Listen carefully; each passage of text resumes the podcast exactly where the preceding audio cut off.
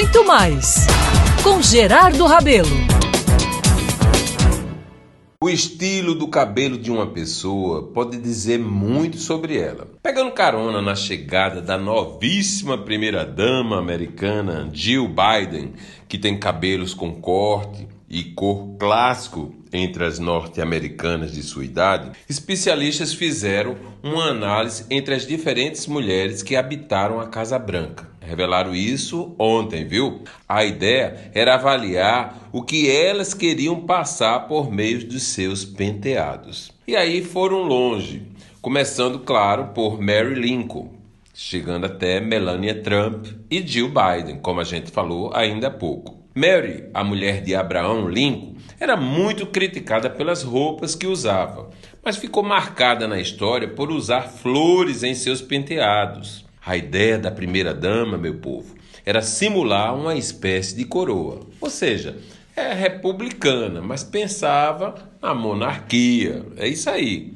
Jack Kennedy, a mais famosa da história, era carismática, influente e elegante, e ainda inspira fashionistas do mundo inteiro. É incrível, é ou não é? O cabelo dela era sempre perfeito, solto ou em cox. Até hoje, meus amigos, famosas como Lana Del Rey e Sophie Charlotte se inspiram em Jack, a mulher do presidente Kennedy. Chegando mais ao nosso tempo, os observadores desse trabalho dizem que Hillary Clinton também falava pelo visual dos cabelos. Ela usa look mais clean, com corte mais curto em camadas, e nas palestras que realiza sempre chama a atenção dos seus seguidores dizendo: Prestem atenção nos seus cabelos, viu? Porque todos irão notar. O que é que ela quer dizer com isso, hein? Michelle Obama viveu o clássico enquanto esteve na Casa Branca. No ano passado, entretanto, surgiu de cabelo natural, olha o detalhe, com mechas douradas nas pontas. Instantaneamente, dizem, virou um símbolo de libertação. Ela gosta de mandar mensagens realmente.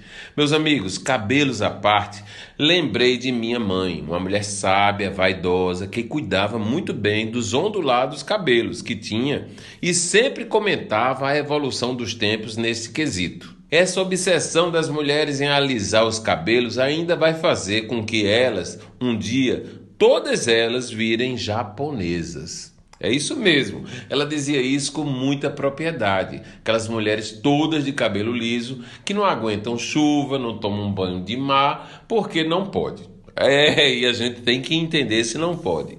Pois é, meus amigos, felizmente essa projeção de minha mãe parece que não vai vingar, não, já que espantosamente houve uma reviravolta nessa cultura do alisamento capilar. Que bom que a natureza, o verdadeiro, está vencendo novamente. E os cabelos agora vão dizer muito mais coisas, né? Afinal, aquela pasteurização de alisamento ficou no passado.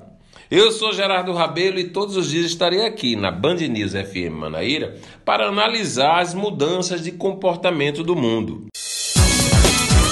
Muito mais com Gerardo Rabelo.